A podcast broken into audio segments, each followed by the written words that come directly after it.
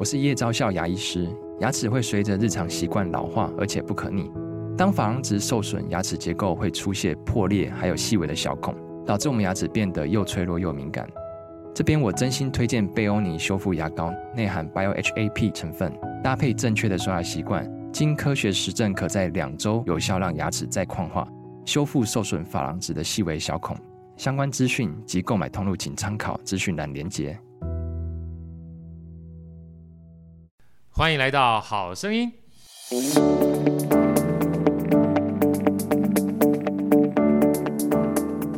大家好，我是好趣的好哥，欢迎来到好声音。今天好声音呢，邀请到来的来宾呢、啊，是好哥人生当中非常重要的一个贵人，也是我非常好的朋友。让我们先用热烈掌声欢迎李勇老师。李勇跟大家问好。大家好，各位观众好，我是李勇。哎，李勇啊，其实为什么说是好哥的贵人呢？因为其实很多人认识好哥，大概从线上课程开始的，然后后来出书啊。但是认识我的人都会抱持一个很有趣的怀疑，就好哥，你因为开始在台积电啊，然后立晶半导体在淡马锡，那就算大概十一二年前从大陆回来，这个做所谓的家庭主妇，后来到大创投，怎么会有一个机会啊去做线上课程跟出书哈？其实，当然，在当初的故事当中，也是因为好哥是大创投，所以有很多的公司呢，都会跟好哥做分享啊，也了解说怎么去筹资募资，还因为机会认识了大大学院。而大大学院呢，请好哥去跟他们分享完毕之后，就认识了李用，是，然后包含 Jerry 呢，找好哥去做线上课程，所以才有这个因缘际会开始做线上课程，就是开启了一连串好哥在生命当中没有想过的一些机遇跟遇见。所以其实，呃，今天特别邀请李用来啊，的一个非常重要的关键是从那个时候。呃，李用算是好哥的一个启蒙老师，在线上课程也是我的，算是我觉得线上课程很重要一个开启我眼界的人。后来从台湾到了大陆去啊，不管说是在线上也好，其线下也好，都有非常多资深的经历。然后从大陆回来之后呢，现在不仅是一个非常知名而且让大家非常喜欢的 KOL，那事实上在线下呢，也帮助了很多想要经营短影音。啊，或者是经营社群媒体，或把自己打造成一个不管是知识型的呃 IP 也好，或网红也好，非常重要一个推手啊。那下次有机会，好哥还想请这个李用来跟我们分享一下他过去啊，呃一连串人生当中非常惊心动魄也非常有趣的经历啊。这个李用在下次我们这个再来这个请李用老师分享。今天我纯粹只想针对一个很重要，大家也是算是这一两年开始慢慢蓬勃起来，短语音是。李勇老师，你跟我们分享一下好了。好哥用最简单的一个问题请教你，就是短语音，我为什么需要做？为什么短影音这件事情会变成我们现在每一个人在刷视频的过程当中很重要的一个接触讯息的载具之外？那你也常常跟好哥分享说，短语音基本上将来会是一个趋势，不管这趋势多久，它势必在短期间会是一个趋势。能不能告诉我为什么要做短语音，好不好？嗯，好，感谢好哥前面的分享。嗯，就我认识好哥其实也好一阵子啊，好多年了，真的很多年，快算算算吧算吧，应该有五六七年了，有六七年了，应该有，而且是在好哥一开始做线上课程，一直狂刻意练习，还带很多耳塞，对对对，不管是肉色系、黑色系的，或是背稿。对，那当时我我只是想要在前面 echo 一下好哥刚刚讲，对，其实我我只跟好哥讲了一一句话，对，因为当时我是负责影片这一块，没错，包括。老师可能这个口条啊、节奏等等，因为当时宪哥他们在前面了嘛，宪哥非常对，呃，算是我崇拜的大师级的人物，真的。因为我们我那每天那当时因为宪哥他们先录嘛，没错，所以大概也一点时间，大概知道说他们是这种什么形式。呀。然后我就只跟好哥说，好哥，我觉得这个好像不像你，对，我觉得这好像不是你，对，因为当时好哥是这样了，大家应该也会很有感，当镜头一打开，每一个字句都咬得非常非常的大力，对。非常非常精准，想要很精准，对，对，那通常那就不是跟人家在聊天的那种样子，没错，就是不自然。所以好哥开始哦，好，开始放飞自我了，然后就开始用，就开始用他的方式，然后去。讲线上课程，哎，结果两堂课程，我们就真真的觉得是非常做的非常好，没错。那也导致好哥接下来不管是公公开班当讲师，呃，好声音等等的这样的延续。对，好，那后来因为我就是因缘际会之下了，那我就到呃大陆工作，没错。然后就主要当时因为他们的短视频在台湾叫短影音嘛，就很蓬勃发展，所以当时服务了几个老师，都有办法在非常短时间内，在很短的影片之下。拿到可能我们要花更多时间的这个用影片出长影片出去做的这个费用。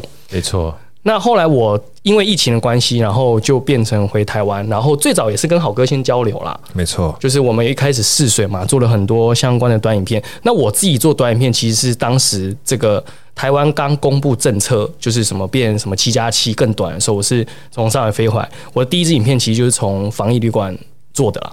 就如果以台湾市场来说，我是第一个，呃，第一支影片是在防疫旅馆做。诶，当时一做影片十几万。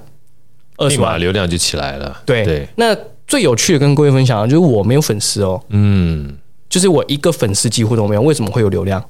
那各位听众可能你们去反思一个蛮特别的点：你现在如果是做脸书的贴文、YouTube 的长影片、IG 的贴文，你想想看，是哪一些关键会影响你的流量？一定就是 follower 嘛，订阅数嘛，对，关注你的人嘛，没错。你基础好友嘛？那为什么短影音完全不需要这么多粉丝，它可以获取大笔流量呢？在还没开录之前，我刚刚就跟老哥分享，就在前面的时候，前几天学生分享给我，他总共拿了五百多万的流量，嗯，但是他的 IG 的粉丝是零呀。所以这边想要特别讲一下，大家为什么要做短影音？其实很大的关键就是，如果当然现在大咖他还是在持续做短影音。那他一定是大者很大。Yeah. 那如果说大者他不做短影音，他很有可能变中下人给超越。对，因为现在短影音是做的是广度，贴文养的是深度。那如果你现在都不做广度，你一直养深度，那深度是给谁看的？就是你的好友、你的订阅数、你的铁粉。对。那最有趣的点，那通常我们从一般人、素人来说。都没有这些基本数字的时候，请问谁看你的内容呢？呀.除非说你打开地球，这个让新闻媒体转载，对对，所以有可能才会扩散出去嘛。所以我自己后来回来也发现，从呃将近这一年时间，自己在做各种 IP，不管是在人脉上、资源上，当然做在商业模式上，好像都获到蛮大的价值。所以我会觉得。大家都应该来尝试做短，所以这是一个非常重要的关键啊！就打个比方说，好，你坐在家里，我们讲说秀才不出门，能知天下事，是。但前提是资讯要能够进得来，是。然后你要把你的资讯能够出得去。但如果说，比如说现在目前 FB 跟 IG 所有的资讯啊，你能够触及到的，都是能够跟你接触到的，接触不到你都出不去的话，那本身局限你的就是你所看得到的粉丝或者是关注到追踪的这个人数，对？出不去，对不对？但相对听刚才这个李勇老师在说的过程当中，大家发现，哎，好像跟我们原来认知的流量的框架有点不太一样。嗯，今天就算你一个没有粉丝的人，也就是我们常讲说，身为一个 IP，你也从小长到大嘛。通常大 IP，你就看到它里面追踪数有多少，粉丝有多少。那我今天只是一个初出茅庐的一个小男生、小女生哈，我没有粉丝的话，我可能要花很长的时间才能跟这个大 IP 匹敌。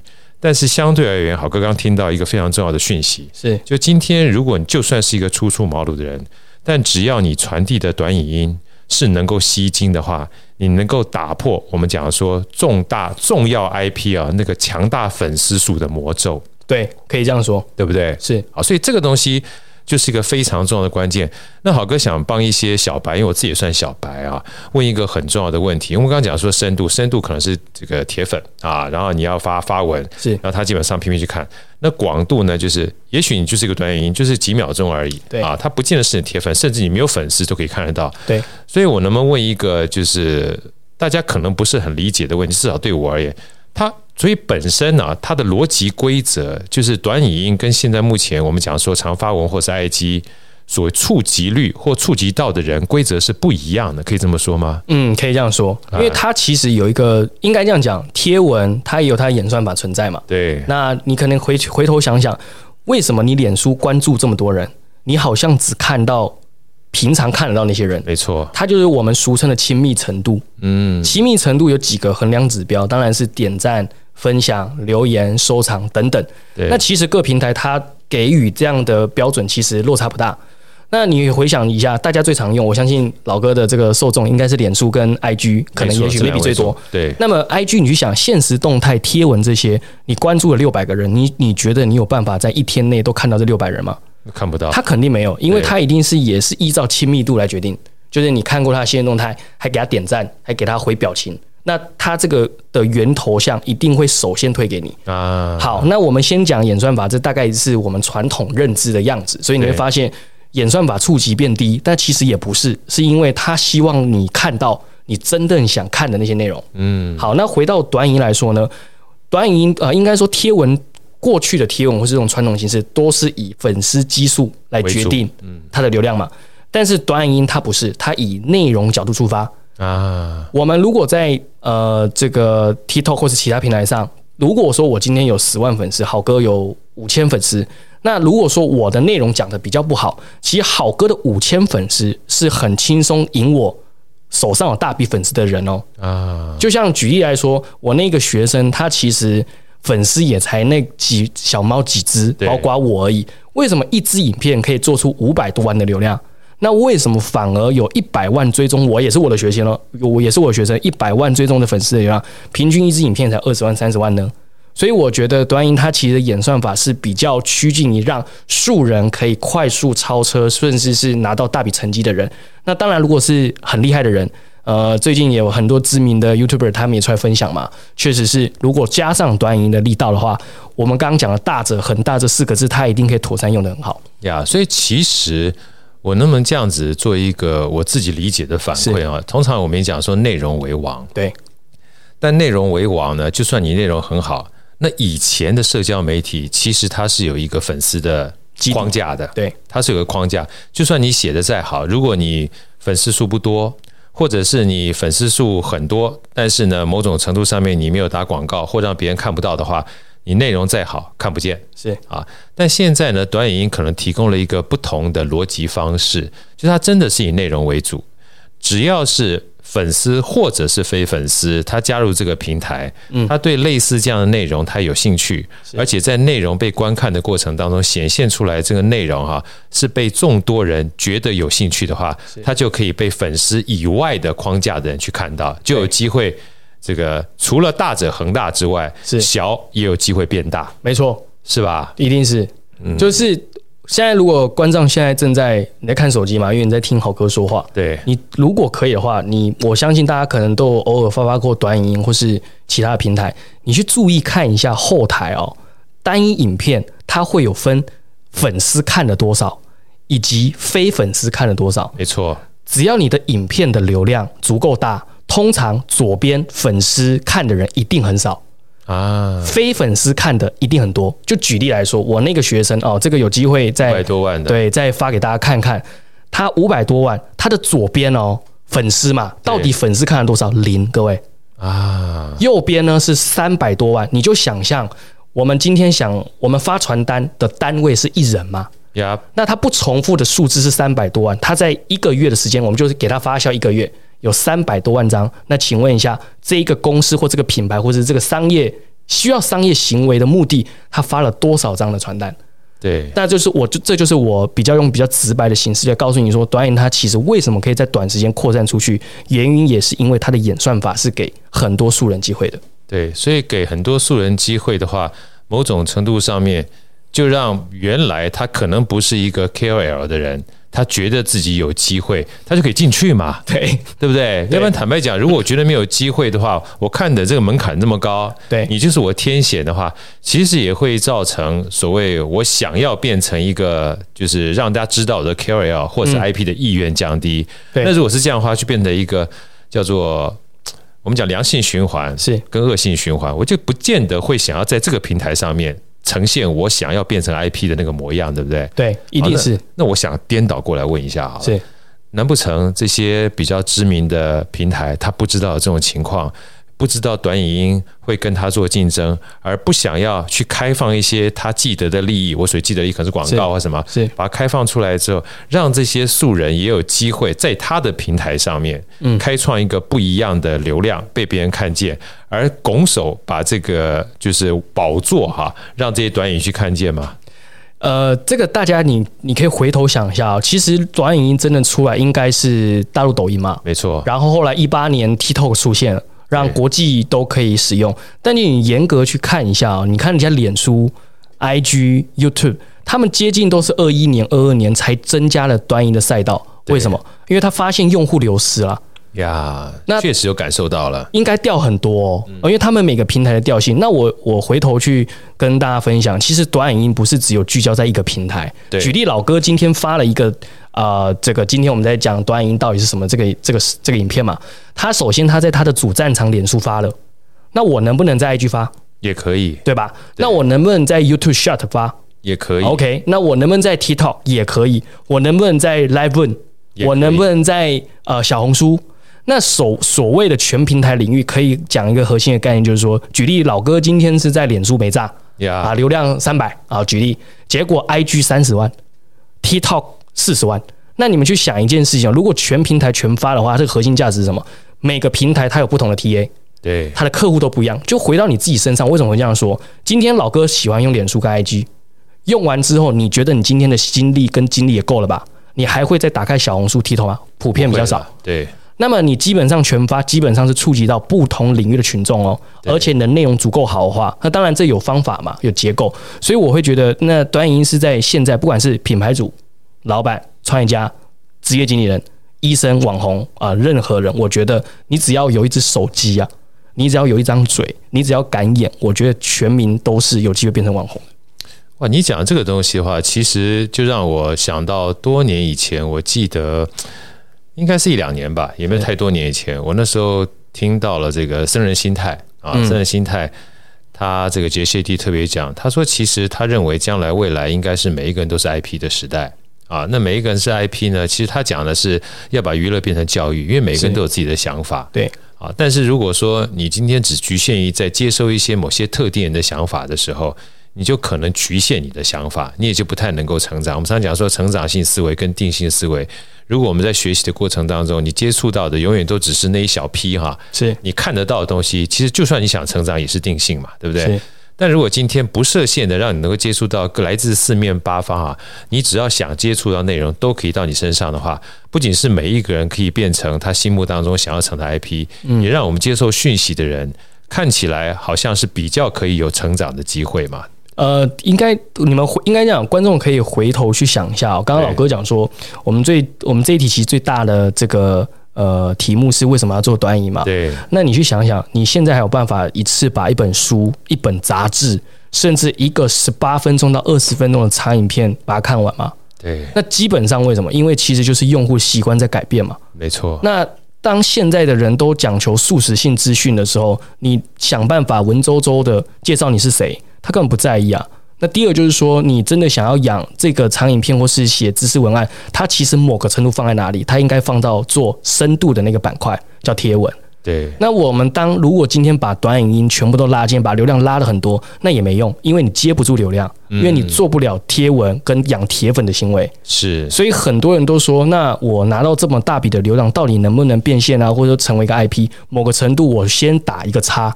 啊啊！因为就变成是大家一个误区啊，可能外面坊间资讯太多，你会听，反正我有流量就变现，这个绝对是有问题的。两码子事，这两码事。像老哥的老哥的粉丝量绝对是在这个领域也算多的，但是它其实的含金量是高，它的质量是高。我讲的不是数量啊，我讲的是质量。所以很多这种专业型的，不管是经理人、领域专家，他其实不需要做泛娱乐。不需要做泛娱乐，泛娱乐就是我们刚刚讲五百万、六百万流量，但是有可能一块钱赚不到。对，但老哥的影片，他只要做一千点击到两千点击，他可能就赚个两百万。有道理，这是有可能的。所以其实我也想要在这个部分跟各各位观众分享，其实完全不要再有粉丝误区。哦，粉丝误区是过往这些平台给你的一些传统观念。你就会想说，我在粉丝数量多，我就有个社会地位。但是你们可以想想，多数 YouTuber 跟大网红们，他们流量超级超级多，我学生就很多个，就是这样。对，他是完全没有那种两三万粉丝赚得多的钱哦。对对，所以你要这么大的触及跟广度，但回到你最后面的口袋，感觉可能会是空空的哦。我觉得李用刚才老师讲这一块哈，跟另外一个我听过的大师叫 KK 和凯文凯利。他说的有异曲同工之妙。他说我们在网络世界里面常常去追求大流量，他说大流量很重要，对，因为大流量是让别人认识你很重要一块。但认识到相信到买单，它基本上是有个过程的。对，所以后来他说呢，真正的铁粉他有个叫千人定律啊。如果如果你真的能够只要聚集一千个人，他说一千个人是个概念，也许是一百，也许是五百，不一定。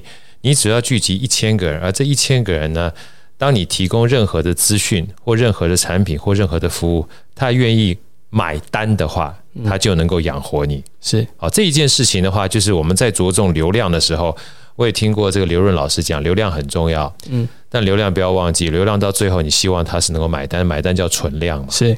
啊，当变成存量的时候，它就可以持续不断的为你的这个价值哈提供真正让你很重要营生或永续经营的概念啊。那我在这边的话也想再请教这个李勇哈。那我们刚刚讲了，就是当然流量的话，让别人认识我们很重要，这是我们第一个呃，而且让这些素人有机会呃突破一些我们讲说天险的 KOL。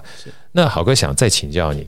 就是虽然是这样子，那如果今天我并不想要，我并不想要这个去当成是一个很厉害的 KOL 啊，我只是一个专业经理人，甚至我只是一个家庭主妇。是像一般人而言的话，嗯，你觉得这样子的一个短影音在他们生命当中，可能假设要做的话，嗯，会有什么样的一个角色扮演在他生命里面，好不好？嗯，好的。呃，我先说一个大家最常会遇到的误区呀，哦，因为。大家可能会去会想要去模仿，对哦，甚至是严重会叫什么抄袭？抄袭，对。我先讲，就是好哥这个人呢，无可取代。嗯，假设李用今天出来做呃好哥的线上课程，跟他的这个人设定位，请问一下各位，我会红吗？我相信我不会。我觉得你还是会红，我觉得你蛮厉害的。没有没有没有，我就是 好哥对你很崇拜。那我我的我的特别想要讲的就是说，嗯，大家会。被坊间就是说，你照着他的方式拍一遍啊！你们回想一个，就是呃，我们去看《玩命关头》跟这个呃《阿凡达》的时候，是看第一次觉得意为呃这个意犹未尽，很爽啊！就但是好多细节我没看到，所以二刷还是可以接受的。是，那么在三刷呢，在四刷呢，就感觉好像嗯，好像的味儿就跟第一次不不太一样了。OK，好，对，那就回到一件事情，假设今天好哥被三个人抄袭。对，讲一样的脚本跟一样的形式，到第三个创作者一模一样的时候，你觉得观众对于他这样的模型跟样式还会更多的兴趣吗？我想多数不会。对，搞不好会从有一点点正面到有点负面了。是，对，就会变成说你怎么去抄袭 A，我怎么抄袭 B，那这个东西对你个人品牌来说不是一个好的东西。是，所以反而是说市场上很多人会说你就是抄吧，你就是干嘛？但我首先先打一个叉叉。好，那我其实很多的学生都问刚刚跟老哥一样的问题，他是职场经理人，对，他没有创业，他有小孩，他有什么？我坦白说，你只能去想办法去思考你个人的差异化是什么。呀，举例来说，你非常喜欢记录你家的宠物，对，像我举例我妈好了，我妈是一个将近快要七十岁的家庭主妇，这辈子没有工作。对，我第一次要做她个人 IP 的时候，我就说我们来围绕在家庭主妇四个字。第一支影片，我只问他说：“为什么你出社会之后都没有工作，而是在当家庭主妇？你后悔吗？”这一支影片十四 K 接到一个两千块的业配，第一支影片，好问题啊！比起我之前做了半年，做了八千多万流量，一分钱没赚。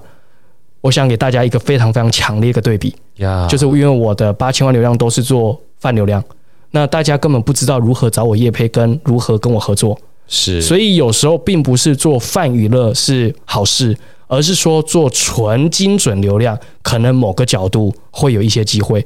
所以回到刚刚我们最大的问题来说，如果你还不清楚你是谁，你必须要问清楚你是谁，以及你可以给出什么样跟别人不一样情绪价值，你才会有流量，就叫好奇。我觉得讲这一段哈，我太有感觉了。我记得那个时候我听樊登读书，是啊，樊登读书。他说：“做生意这件事情，你千万不要随大溜啊！就别人做什么你就做什么。就像刚才这个李旺说的，他只是问了他母亲：‘你为什么当初要选择做家庭主妇？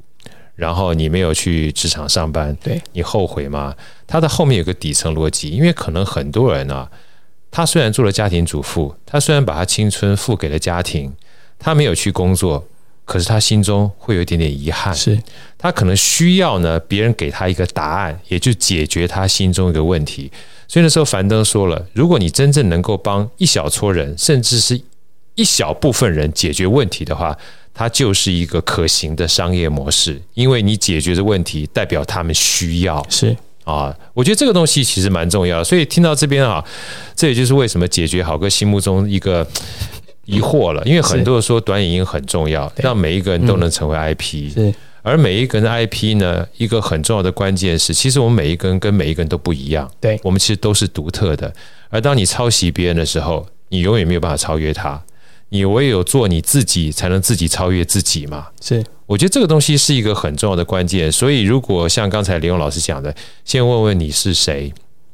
你要怎么表现你自己是谁是的这件事情的话，你就能够掌握自己的独特性，你不会随大流。而当别人看到你是谁，刚刚好你所诉说的东西能帮他解决问题，哇，那基本上。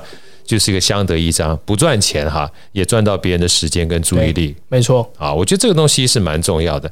那好哥呢？最后，因为我们时间的关系，想请教李用一个，其实你刚刚已经有稍微回答了，因为帮你妈妈做这件事情，大家可能就知道说，哎呀，帮妈妈做的话，就不一定是在录影室啊，或者是非常大的一个投资的设备的空间呐。如果今天身为我们一个素人好了，因为如果真的是一个 KOL 或 IP 塔公司的话，可能经营起来比较容易。对，你觉得我们要怎么样开始哈，可以开做短影音这件事情难不难？嗯，好，我觉得难不难这件事情是，嗯，我觉得因人而异啊。是对，因为确实是有些人上我们的来来上我们的课，就是一个妈妈，对，就是零基础啊，但是他唯一有的一个核心价值。就是他，他有只手机啊。好，那到目前为止，我也跟大家分享，大概在单一平台，我做了一个亿的流量，一亿多喽。哎，各位，我是一个素人，我跟好哥比起来，我是素到不行的素人哦。我现在比你素，你比我混多了。对，就对我到现在为止，我甚至麦克风也没买过，嗯，然后也没有买那个所谓的网红圆形灯，是没买。好，就只有在公司稍微明亮的一个角度，以及我本人是比较能会说的，对，那我就稍微看着脚本，就把它梳理出来。所以基本上一开始，如果我们选择做口播这个形式的话，它某个程度的成本来说是很低的。第二件事情就是场景问题。那我服务过蛮多不同类型的 IP，只要他们在差异化比较不高的场景，通常流量不会太高呀。就例如说，好哥今天他是一个呃骑脚踏车的一个超级专家，是他如果总是都在平路骑，我没敢。嗯，他今天如果骑到亲近农场上，旁边一堆有羊啊，他的流量就会比较大。对，那么有时候我们要回到一个核心关键，就是说我为什么要看你的影片？同样大家都在骑脚踏车，同样都老哥也在讲财商。那你也在讲财商，你要超越他既有的粉丝跟基础流量，就是所谓的存量嘛。你是超越不了，那你能做的事情就叫差异化。因为我们常在说短影音是博取前三秒嘛，那这三秒你能不能抓到？能抓到的话，我的里面机会就会比较高。所以大者恒大，并不是说这个大永远都很大。对。那我的建议就是说，一开始先了解自己是谁，先试错。你确定了一个形式跟模式之后，再去投资也不迟。到我现在为止，我连 iPhone 十五也没买啊，啊！iPhone 十五最早期是十二、十三这样弄到底。大家在意的完全不是你的质量，短影音是又快又是及时。坦白说，及时跟真实绝对比你的子弹更重要。及时比跟真实比你的子弹更重要。是，我觉得你这样讲完之后啊，其实也解惑了好哥心目中一个非常重要的关键。什么关键呢？就是通常我们觉得做任何新的事物都需要大笔投资。对。啊，然后需要很多的能力的储备啊，但是刚才听完李用讲的时候，其实两件事情很关键。即时跟真实的话，用手机，你是 iPhone 十三，我是 iPhone 十一。假设我们开始做的话，品质当然在一开始的话，不能完全模模糊看不到。但是 iPhone 现在目前能做到，其实真的很不错了。对。那第二个呢？其实在刚才李勇特别讲两个字，可以让大家参考：试错。对。从来没有人生出第一天基本上就很完美的，是吧？哈。是是。来，我想再请教。李勇啊，李勇，你从开始接触短影到现在大概多长时间了？我在大陆应该是接触两年多，那实际自己开干，我就做自己 IP，大概就是前后快一年的时间。对，其实不要小看啊，这两年说长不长，说短不短。对，可大家去认真思考一下，假设一个短影音平均的话，郝哥把这个时间要请李勇老师跟我们分享一下，平均的话，你拍这个短影音的话，大概多长时间？我从写脚本到拍摄到上传，我不会超过二十分钟，不会超过二十分钟。对，所以其实我们就讲说，以原子习惯来看的话，嗯，就算今天不是每天，因为每天的话，两年的话就七百多场，七百多个片子嘛，对，对不对？那如果一个礼拜啊，嗯，出一出一个脚本的话，你一个一年也有五十个脚本，对。对不对？然后两年的话也有一百个脚本，所以积少成多的，而且每每一个每一个脚本到就是从开始录制写脚本到出来的话，就算你一开始可能不是二十分钟，你要多花一点时间，嗯、是三十分钟一个小时，那一个礼拜花一个小时也值得嘛？对啊，你总要尝试嘛。是啊。那我相信呢，以两年啊做一百集的话，我相信你只要做到第百集，一定跟第一集不一样。对，这个才是一个我觉得突破自己心理障碍、不会焦虑一个很重要的关键。同意啊，不做不知道，做了才知道，输得起就好嘛。对啊，是吧？没有什么好。去担心啊，头发歪一根就歪一根，他还会留言，因为留言是关键啊。没错，好好哥，最后哈，因为我们下次还会有机会安排李用来跟好哥想分享两段哈。第一个，我们常常讲说，每一个人都是一本书。我想聊一下，就是李用，就是过去怎么段的养成，因为我觉得很多人都觉得啊，李用是不是天生就是个天赋哈？所以他做起来的话一定跟我不一样啊。我其实想聊这一块的原因是告诉大家，没有人是天生就知道该做什么，是做着做着之后才有机会的。那第二段呢，我想聊未来啊，就是李用现在目前除了做自己的 KOL 之外，也是在教学嘛哈。所以到底在教学里面想带给大家什么样的一个启发？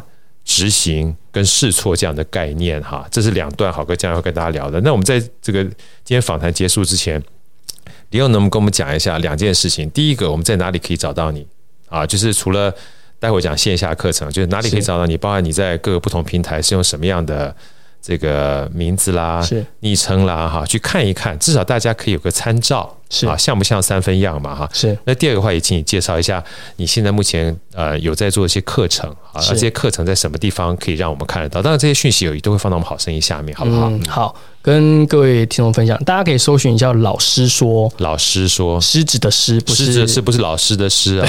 不是 teacher 的那个。为什么？因为李用他是 L I O N 嘛，对，是 lion 的意思啊，是老师说。对，我的各平台名称都叫老师说。对，所以如果大家对于这个 C 课程，有兴趣，欢迎可以再询问。但因为我的课程是不像外面，我比较在意质量，所以我上一天课程只会收十二个、十三个人。好哥上过，坦白讲，这个 我我只能说，这个学生很超之外，老师超的这个比例比学生还多十倍、百倍啊！这个绝对是物超所值，这没有任何业配的性质哈。是对，非常辛苦的一个一堂课。我说老师很辛苦，所以学员通常都收获满满。对，那因为就是我们，我希因为做培训出身嘛，所以希望大家落地跟拿到结果，并不是呃特别说是要收很多很多人，因为其实你会顾顾不到，没错。所以我还提供了一个月的陪跑，就基本上你可以把我问到爆啊。我们其实线下还有一个超级大的这种像创作学院，好哥也在我们里面，对，所以你也有很有机会成为我的学生之后，还可以跟好哥成为朋友，对，对。那我们这也是 for free 的。就都不收钱，然后每个月办很多线下活动，所以我们其实是想要把短影音这个形式玩到很深，但是其实最终的目的还是希望大家不管是呃透过短影音达到变现也好，呃知名度也好，或是说成为领域专家也好，但是它其实每个目的跟拍摄形式都不一样，对，所以还是回到最大的关键，在最后面提醒大家，就是说做短影之前一定要非常了解你自己是谁呀，yeah, 对，你自己是谁。呃，可以去学习，但不要抄袭。是啊，因为抄袭的话就不是你自个儿了。对啊，因为回到我们所讲的，每一个人他的独特性是与生俱来的。是你只有做自己，才能超越自己嘛。如果你做别人又超越不了别人，然后做了半天又迷失了自己，我觉得就得不偿失了，对，对不对？好，所以借着这个机会呢，呃，我希望大家可以去老实说，啊，利用它各个不同的平台，我们到时候把它列下来啊，有机会的话，一看他的粉专，他每一次基本上都会去分享一些类似相关的经验啊。那也希望大家呢，可以把这样的一个短影音当成是一个参照的工具啊。我们说所有的东西呢。当趋势来临的时候，我们并不一定要走在趋势之上，但是至少我们要拥抱趋势，我们才会跟得上与时俱进的未来嘛。没错。今天非常谢谢李勇老师来跟好哥分享，记得哈，下次来再跟我们约两次哈。好了，okay, 谢谢，谢谢，好，拜拜。好声音，我们下一集再见。